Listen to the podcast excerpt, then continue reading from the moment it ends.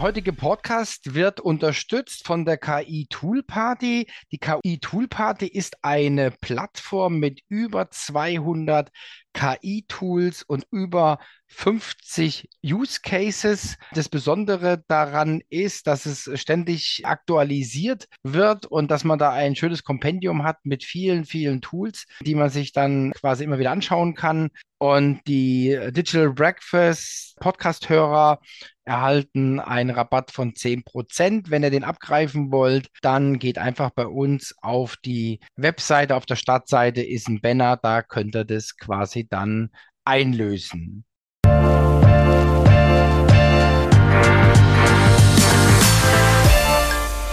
Ja, wunderschönen guten Tag, guten Morgen, guten Abend, guten Nacht. Ich weiß ja nie, wann ihr diesen Podcast hört. Ich darf euch auf jeden Fall recht herzlich begrüßen zu einer weiteren Episode des Digital Breakfast Podcast. Und heute, ich sage es jetzt mal ganz flapsig, wie ich so bin, mit dem Gottfaser of Event Management, ja, mit dem Professor Stefan Lupold von der DHBW Ravensburg. Und ich freue mich wahnsinnig drauf und ja, lasst euch mal überraschen. Herzlich willkommen zum Podcast des Digital Breakfast. Thomas Barsch spricht darin mit Experten über Themen der digitalen Transformation. Er veranstaltet jeden Dienstag und Freitag das Digital Breakfast. Alle Informationen dazu findest du auf www.digitalbreakfast.de. Abonniere dort den Newsletter und außerdem abonniere diesen Podcast und bleibe auf dem Laufenden. Mein Name ist Valerie Wagner und ich wünsche dir viel Spaß beim Hören. Hallo Stefan. Thomas, grüß dich, hallo. Also, ich habe ja jetzt ein bisschen flapsig eingeleitet, ja, Gottfaser auf Events, aber für mich ist es gefühlt so, ja, weil immer wenn man irgendwie sich ein bisschen bewegt im Bereich Eventmanagement, Messen, Kongress und dann so in eine wissenschaftliche Ecke geht, ja, da kommt mir an dir nicht vorbei, ne? Schön, dass du das so siehst. Das versuchen wir auch immer unseren Studentinnen und Studenten zu erklären, insbesondere bezogen auf die Publikationen, weil da geht es ja nicht darum, dass die vor Ehrfurcht erstarren in der Vorlesung, weil wir sind alle nicht the sage on the stage, sondern wir sind ja wirklich welche, die eher unterstützen beim äh, Prozess des Lernens, des Verstehens, des auch Kennenlernens. Aber das verhelfen halt die Publikationen und in der Tat, ich habe da eine Leidenschaft entwickelt, um auch Themen zu bearbeiten, die eben momentan damals noch momentan ohne entsprechende Unterfütterung von Literatur waren. Und das führte dann am Ende halt dazu. Jetzt Gottvater würde ich nicht sagen. Ich habe immer von meiner Kollegin Cornelia Zanger aus Chemnitz, als der, sie mögen mir das jetzt nachsehen, Eventpäpstin gesprochen, weil sie ja doch vieles zusammengehalten hat, auch mit ihrer Eventkonferenz, sensationell etwas gebaut hat. Aber in der Tat, also ich habe mich da sehr engagiert und glaube ich ein sehr breites Wissen aufgebaut. Jetzt sind wir ja sehr schnell eingestiegen. Sag einfach noch mal ein paar Worte zu deiner Vita. Ich meine, das ist ja jetzt umfangreich, ja, aber Nee, nee, ich versuche es mal zusammenzufassen. Damals im Kindergarten, nee, also natürlich äh, klar viel später. Ich bin klassischer BWLer. Ich hatte das Glück, einen sehr guten BWL-Lehrer zu haben im Wirtschaftsgymnasium. Das hat mich sehr begeistert und am Ende dazu geführt, dass ich auch BWL studiert habe an der Uni Stuttgart mit dem Schwerpunkt Marketing und dem zweiten Schwerpunkt Controlling. Also der eine gibt Geld aus, der andere überwacht, ob es wirkt, so könnte man das sagen. Und habe aber zusätzlich noch Verfahrenstechnik studiert und bin dann relativ früh über viele Wege in die Veranstaltungsbranche gekommen als, heute würde man sagen, Supplier. Das heißt, ich habe für ein deutsches Unternehmen gearbeitet, dann für ein internationales später und habe viele Projekte realisiert und habe daher, einen, glaube ich, einen großen praktischen Wissensschatz mir erarbeiten können und bin dann in fortgeschrittenem Alter schon, also Mitte 40, habe ich den Wechsel gemacht zur Hochschule das fand ich ganz spannend und bin nun seit 16 Jahren Professor. Das heißt, ich arbeite immer natürlich noch nach wie vor mit meinem Praxiswissen, das gar nicht so schnell überaltert wird. Natürlich gibt es viel Neues, aber auch da kann man sich mit beschäftigen. Das heißt, ich habe dann den Koffer des Handlungsreisenden getauscht gegen das Pult des Vorlesenden und war fünf Jahre an einer Stiftungshochschule in Karlsruhe und bin dann an die Duale Hochschule Baden-Württemberg nach Ravensburg für die die, die das nicht kennen, die Duale Hochschule ist die größte staatliche Hochschule in Baden-Württemberg mit rund 35.000 Studenten. Wir haben in unserem Studiengang den ich mit zwei Kollegen zusammen leite. Der heißt Messe, Kongress und Eventmanagement. Da haben wir ungefähr 250 Studentinnen und Studenten, also durchaus eine ganze Menge. Jedes Jahr sind es ungefähr 80 bis 100, die nach einem dreijährigen Studium absolvieren. Also sind wir auch zusammen, also in Anführungszeichen zusammengekommen, weil irgendwie, irgendwie bin ich da mal durchgereicht worden, ja, so nach dem Motto, hey, der, der betreut doch Bachelorarbeiten und dann bin ich irgendwie bei dir im Studiengang gelandet. Bei den Nachbarn habe ich ja in Ravensburg unterrichtet und so weiter. Ja, und dann hatte ich eine Arbeit betreut und im Folgejahr kam dann nochmal jemand und also irgendwie hatte ich, dann hatte ich mal zwei, sogar zwei Bachelorarbeiten, die ich betreut habe und so. Und deswegen freut es mich, dass wir uns jetzt auch vor ein paar Wochen jetzt auch mal in Anführungszeichen persönlich per Zoom kennengelernt haben. Ja, und ja, finde es natürlich sehr, sehr spannend, ja. Wir sind froh, diese Kompetenz zu haben. Im Gegensatz zu anderen Hochschulen haben wir einen relativ hohen Anteil an externen Experten, also 60 Prozent ungefähr in der Lehre. Und das hat für uns natürlich organisatorisch einige Herausforderungen. Aber andererseits haben wir dadurch, Thomas, wenn du jetzt nochmal denkst an das Thema Veranstaltungssicherheit, Duisburg?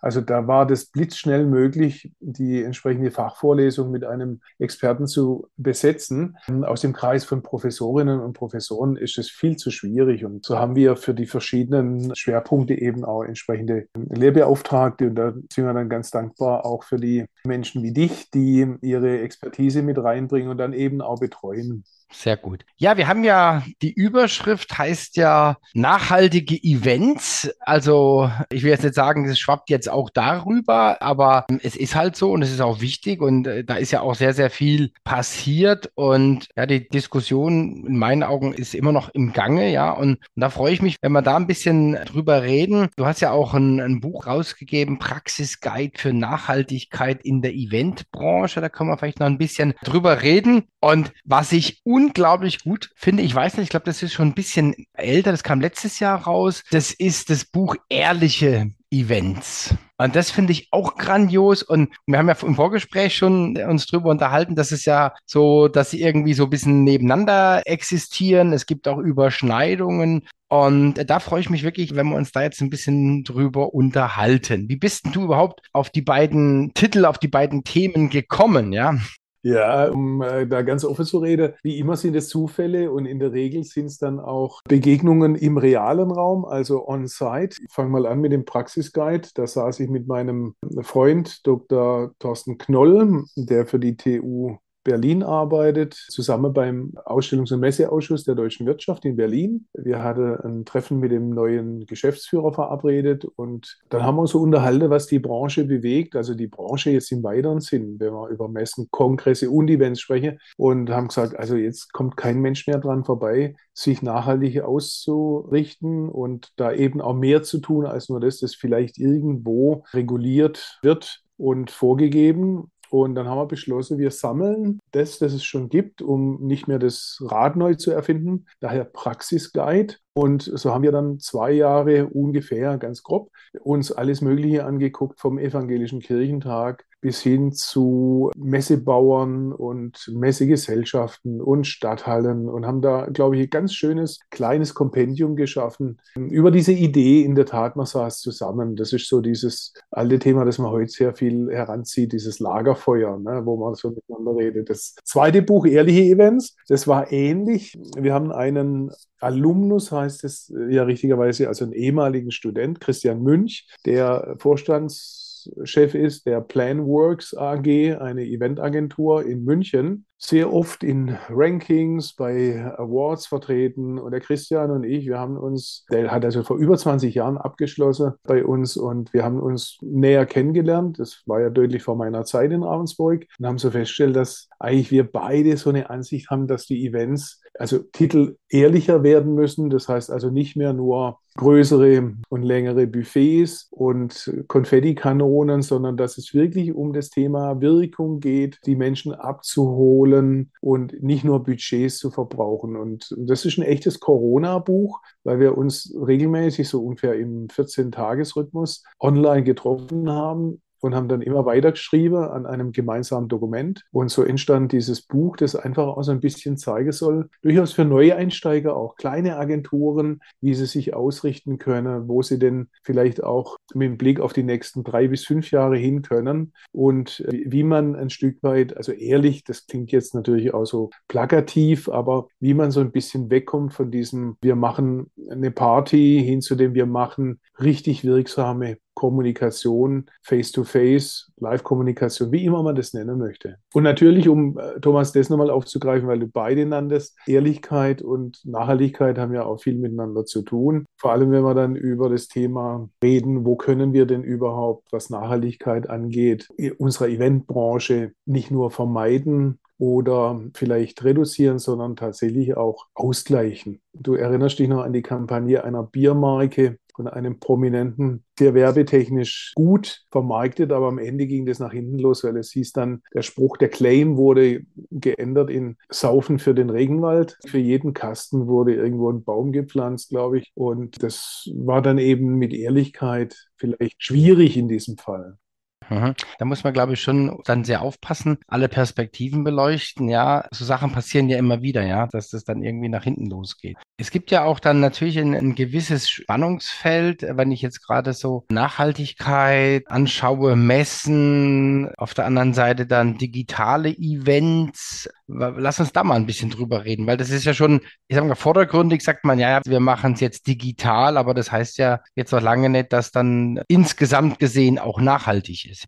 Überhaupt nicht. Das ist ein Grund, weshalb auch einer unserer Autoren in diesem Buch unter anderem für bestimmte Projekte, nennen jetzt mal einen schwäbischen Sportwagenhersteller, eine, eine ganzheitliche Betrachtung macht der Nachhaltigkeit. Das heißt also bis hin zu der Entstehungsgeschichte des iPads, das die Teilnehmenden verwenden. Denn auch das, also Stromverbrauch etc., spielt ja eine Rolle. Wobei wir schon so dieses Spannungsverhältnis ja im Moment, du erlebst es auch, haben. Die Messen, die stattfinden, die berichten sehr häufig, dass sie weniger Besucher haben, dass es aber nicht schlechter läuft. Ne? Also es bleiben dann oft diejenigen weg, die vielleicht nur, sag's jetzt mal ganz flapsig, den Kugelschreiber abgreifen. Und letztlich dient es aber der Nachhaltigkeit. Ich habe jetzt gerade die Einladung bekommen von einem Verband, mit dem wir kooperieren, der Pharma, Fachverband Messen und Ausstellungen. Die tagen in Erfurt und im November. Und da gibt es Tickets über die Bahn als Konferenztickets ist keine neue Erfindung, aber natürlich mit grünem Strom und damit auch mit der Möglichkeit,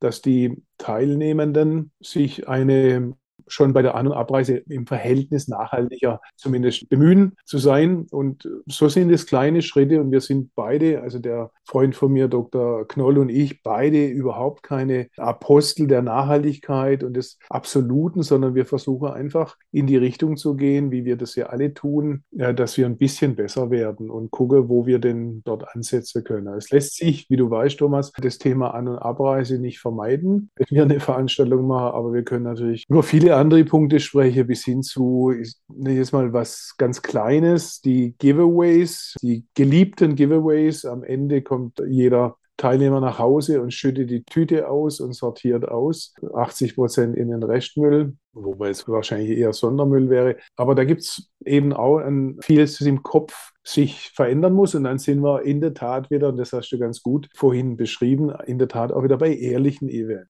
Ja, ja, bei uns war, also als wir offline die Breakfast gemacht haben, will ich jetzt gar nicht äh, so sehr unter das Thema Nachhaltigkeit drunter packen, sondern das ist für mich halt irgendwie auch so der gesunde Menschenverstand und so ganz normales Leben. Ich hatte es immer unheimlich gestört, die No-Shows, ja. Das heißt, wir haben ja dann auch Frühstück bestellen müssen, ja. Und wenn man dann halt 50 Frühstücke bestellt hat, ja, und es sind dann 40 Leute gekommen, was schon relativ gut war, dann musste man aber im Grunde genommen 10 Frühstücke wegschmeißen, ja. Und das tat mir mal in der Seele weh. Und da haben wir schon im Vorfeld, haben wir damals schon einen sehr, sehr hohen Aufwand betrieben, so auch so ein bisschen in Richtung Mindset, Leute, ja, bitte sagt doch einfach verbindlich zu und kommt dann auch.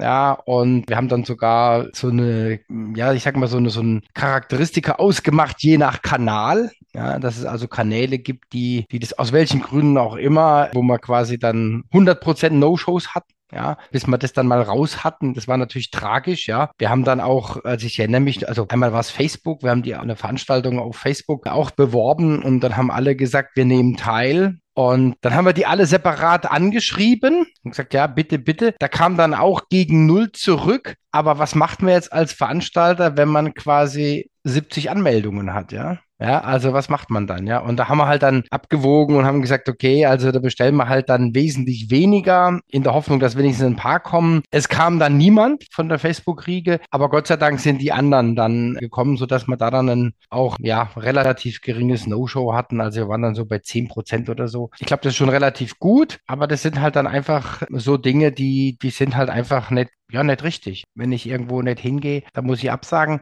Und ich habe da mal eine, will ich auch, auch unbedingt erwähnen. Ich habe mal einen Veranstalter gesehen, war auch selber auf der Veranstaltung. Da war die Veranstaltung kostenlos, außer man hat nicht abgesagt. Ja? Und dann musste man irgendwie 25 Euro bezahlen. Ja?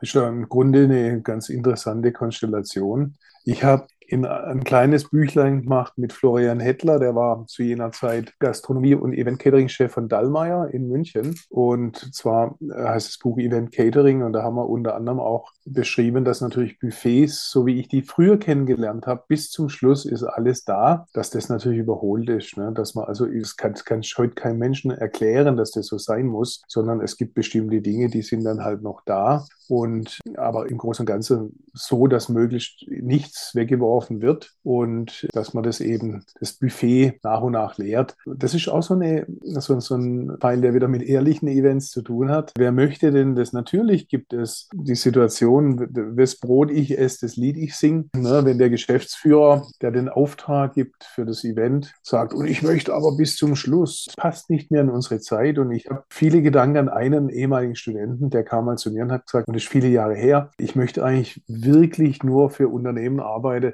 die vom Gedanken her nachhaltiges Verhalten an den Tag lege. Und das bedeutet für mich zum Beispiel, und er hatte dann beschrieben, dass er mal bei einem Festival geholfen hat und ohne jetzt Namen zu nennen, da, da flog eine Band ein und da ging es wirklich um Rock auf dem Acker. Also es ging eigentlich um Natur und einer von der Band, der wollte unbedingt eine Pizza essen und dann ist der, der, Hubschrauber aufgestiegen, um eine Pizza zu holen. Ne? Und das ist natürlich dann genau dieses nicht-ehrliche von Veranstaltungen, muss man da wieder sagen. Und das akzeptiert Gott sei Dank heute die junge Generation überhaupt nicht. Und auch wir, glaube ich, empfinden das, also ich möchte jetzt nicht von Flugscham und solchen Dingen reden, aber wir überlegen uns das schon. Es gibt immer mehr, also jetzt auch ohne Namen zu nennen, aber eine durchaus große Eventagentur in Deutschland, die haben intern das Arrangement, dass die innerdeutsch nicht fliegen.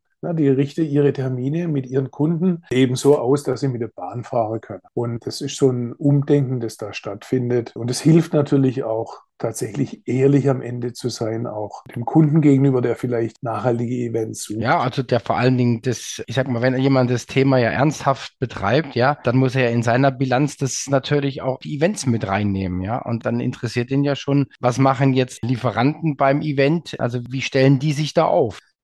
Ja, und ich will dir auch nochmal ein Beispiel erzählen, hier wieder ohne Namen, aber ich bin ja in viele dieser Projekte involviert. Wenn dann für ein großes Unternehmen ein Event veranstaltet wird, um zum Beispiel das Vertriebsteam auszuzeichnen, man geht zu einer speziellen Location ins Ausland und stellt fest, dass dort 40 nicht sitzen können, weil äh, nicht so viele Stühle reinpassen. Und es werden dann in China Stühle bestellt, die alle 1,8 Zentimeter schmäler sind, um dann doch die 40 noch unterzubringen. Und die Stühle wandern hinterher auf den Müll. Dann sind es solche Punkte, die man heute niemand mehr erklären kann. Das ist natürlich Unfug. Kannst ne? du auch gar nicht mehr argumentieren, ja, sondern das ist einfach auch eine, ich sage jetzt mal eine Geisteshaltung, ja, die, ja, da, da muss man sich einfach, es gibt halt nur eine Erde, ja, und da muss man sich halt dann auch entsprechend bemühen, ja, und es fängt im Kleinen an, ja, mein, mein Großer, der ist letztes Jahr nach Hause gekommen, hat dann gesagt, Papa, warum fahren wir eigentlich noch so eine Benzinschleuder, ja, ja, also mittlerweile haben wir halt ein Hybrid und so weiter, ja, und also das merkt man schon ganz deutlich, dass anders aufwachsen, was ich auch extrem gut finde, ja, und ich glaube, da kann sich keine Branche von ausnehmen und ja, also zum Teil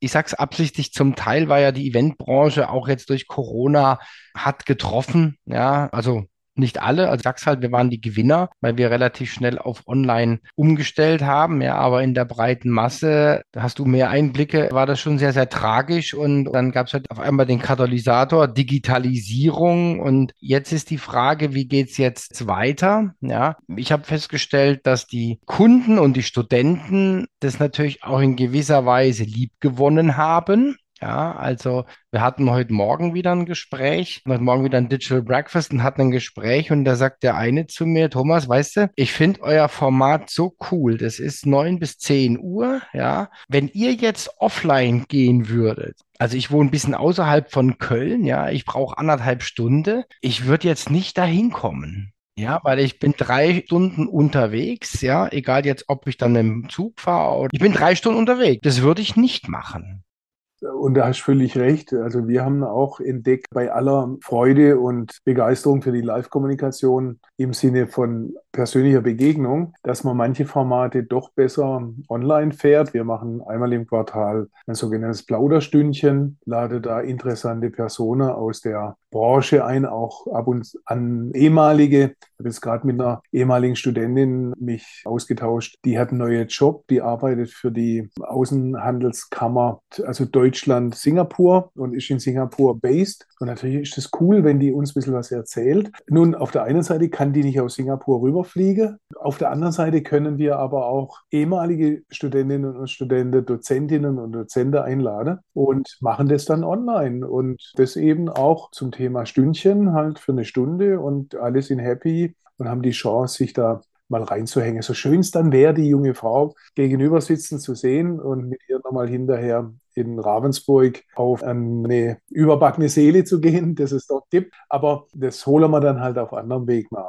Also da bin ich sehr dafür und es gibt ja so einen Begriff der Demokratisierung, also die Chance, dass eben die, die nicht kommen können, weil sie, warum auch immer nicht kommen können, dass die dann trotzdem teilnehmen können mit allen Einschränkungen. Also jetzt wäre das ein neu, nochmal ein, ein drittes Fass, das wir aufmachen können. Hybridität, was ist das denn überhaupt? Und da gibt es ganz viel natürlich zu sagen, aber auf jeden Fall muss man dort unterstreichen, dass es eben einen Personenkreis gibt. Da sind wir auch durchaus wieder bei den Messen zu denen, die richtigen Menschen hinfahren und die anderen, die früher hinfuhren, weil es vielleicht auch ein Incentive war für die, die können immerhin Informationen online abgreifen. Also die stehen nicht ganz im Rege. Und diese Mischung äh, führt ja auch zu neuen Geschäftsmodellen, die ganz spannend sind. Also ich bin jetzt auch ein Messefan. Ja, ich war in der Vergangenheit viel auf Messe. Ich fahre in zwei Wochen auch wieder auf eine Messe. Ja. Aha, wohin? Ja, nach Stuttgart auf die Motec. Montage- und Handhabungsmesse. Und zwar war ich da mit meinem großen Sohn, der ist jetzt acht. Und da war ich, wie gesagt, tatsächlich, da war er fünf, sechs und es war eher so ein Spaß, ja weil er sehr technisch affin ist, sehr viel baut und so. Und dann habe ich gedacht, ich fahre mal mit ihm dahin. Einfach mal, dass er das sieht. Ich habe gedacht, na ja, wir gehen da mal so eine Stunde hin oder so, ja. Und wir waren wirklich bis zum Ladenschluss, wenn man so will, ja. Er hat es so ganz begeistert, hat er die, die Stände angeschaut und das war dann auch so der letzte Tag. Da waren die Verkäufer, waren schon ein bisschen gelangweilt und die haben ihm dann auch alles erklärt und so. Und also das hat ihnen so gefallen, dass wir dieses Jahr, dass wir wirklich ja eine, eine Reise verbinden, also mit mit dieser Messe. Wir machen noch ein paar andere Sachen auf dem Weg, aber wir gehen tatsächlich jetzt auf diese Messe und da bin ich gespannt, weil ich den Eindruck habe, alles, was ich jetzt so erlebt habe an Live-Kommunikation, ja, das ist irgendwie so ein, so ein, es schwappt irgendwie über. Ja, also es ist mehr wie vor der Pandemie, ja, weil du hast gesagt, Messen und so. Ich glaube, das war so ein, war vielleicht auch irgendwie, waren die Messen auch nicht mehr zeitgemäß. Ja, man ist ja dann immer meiner Wahrnehmung nach weg von den großen, eher zu regionalen und, und, und. Und ich glaube, dass die Menschen jetzt einfach ein Bedürfnis der Begegnung haben und dass das zurzeit boomt. Ja, dass es boomt. Unbedingt. Und du siehst es ja an den Kalendern im Veranstaltungsbereich, die sind übervoll. Viele könnten an einem Tag zu zwei, drei verschiedenen Veranstaltungen gehen. Sicherlich auch ein bisschen der Tatsache geschuldet, dass man nicht so richtig weiß, wie es im Winter wird, aber also lieber was vorzieht. Aber tatsächlich dieser Wunsch nach Begegnung und zwar nach einer Begegnung im physischen Raum, der ist schon groß. Und wir erleben das und das hast du mit deinem Sohn sicherlich dann eben auch erlebt. Es gibt diesen Begriff Serendipität oder Serendipity, also zufallsgesteuert etwas entdecken. Und das, das passiert halt im digitalen Auftritt von einer Messe nicht. Sondern das läuft, wenn du über die Messe gehst und dein Sohn sagt, oh du, ich hab Durst, guck mal, da drüben gibt es eine Cola, dann biegt ihr ungeplant nach links ab und entdeckt zwei, drei tolle Aussteller. Ja, also das sind so die, die Momente, die da eine große Rolle spielen. Und das ist so ein bisschen Erkunde. Das ist so, ich erzähle unseren Studentinnen und Studenten ab und zu von der Entdeckung Amerikas, das ja auch ein Zufall war. Ne? Das heißt, also man muss einfach mal anfangen und dann kommt man irgendwo raus und hat irgendwas entdeckt, aber halt nicht unbedingt ein, ein neuer Weg übers Wasser nach Indien. Also es könnte ja was anderes sein. Und so ist es auf Messen und das ist digital viel rationaler. Ne? Also es gibt durchaus auch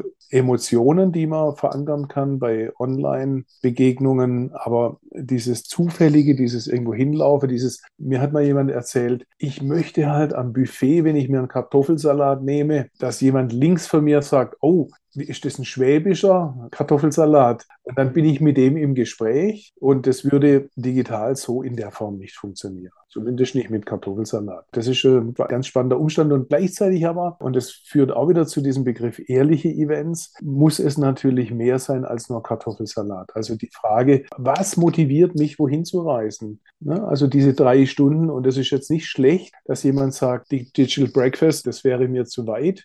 Das ist völlig richtig. Bei aller Qualität, aber das ist völlig richtig. Aber es gibt Veranstaltungen oder die Schweizer sage, was ich schön finde, Anlässe. Also es gibt Anlässe, die, wo wir sagen, da würde ich auch noch mal zwei Stunden mehr fahren um dahin zu kommen. Ich hatte vor einigen Wochen so eine Verabredung in Berlin und da ist im Grunde fast egal, ob es da um ein Zwei-Stunden-Meeting geht, aber etwas, wo du sagst, da setze ich mich in den Zug, Klammer auf, Zug gleich mobiles Arbeiten natürlich auch, Klammer zu, aber da fahre ich da hin und habe dann die Begegnung und die lässt sich nicht substituieren mit Zoom oder mit Teams. Und da wird sicher, und du hast es vorhin auch erwähnt, die Veränderungen der wird sich in den nächsten Jahren manches noch verschieben, wo wir sagen, wir machen, wir haben jetzt beide Welt. Ne? Also wir machen manches online, aber es gibt halt einmal im Jahr das Digital Breakfast Festival. Ne? Und da wollen wir jetzt gar nicht groß Menschen vorstellen mit ihren Themen, sondern da gehen wir einfach, da gibt es vier Food Trucks und gute Musik und ein bisschen Matchmaking und dann sind wir alle happy und fahren da gerne. Gute Idee. Stefan, das war ja natürlich eine, eine gute Steilvorlage. Ich lasse es mal wirken. Ich glaube, ich könnte mit dir noch stundenlang weiter quatschen, wie man so schön sagt. Und wir haben ja auch schon gesagt, das nächste Mal, wenn ich nach Ravensburg komme, dann gehen wir mal die überbackene Seele essen. Ja, also das machen wir auf jeden Fall am Marienplatz irgendwo. Und ja, vielleicht hast du noch eine andere Location. Also ich freue mich drauf. Aber wir haben ja jetzt noch was anderes vor. Wir haben ja am 25.10. haben wir das tatsächlich ein Digital Breakfast. Da hast du dich ja bereit erklärt, auch nochmal was über nachhaltige Events zu berichten. Du hast ein, ein paar Praxisbeispiele im Gepäck, so wie ich es verstanden habe. Und da freue ich mich riesig drauf. Also schön, dass wir heute den Podcast gemacht haben. Schön, dass wir weitere Dinge planen. Ich darf mich recht herzlich bedanken bei dir. Vielen, vielen Dank für deine Zeit jetzt auch und bleib gesund und munter. Und ja, wir sehen uns dann Digital Breakfast live am 25.10. Danke, Thomas, und auch du. Bleib gesund, auf bald. Dankeschön. Mach's gut. Tschüss. Tschüss.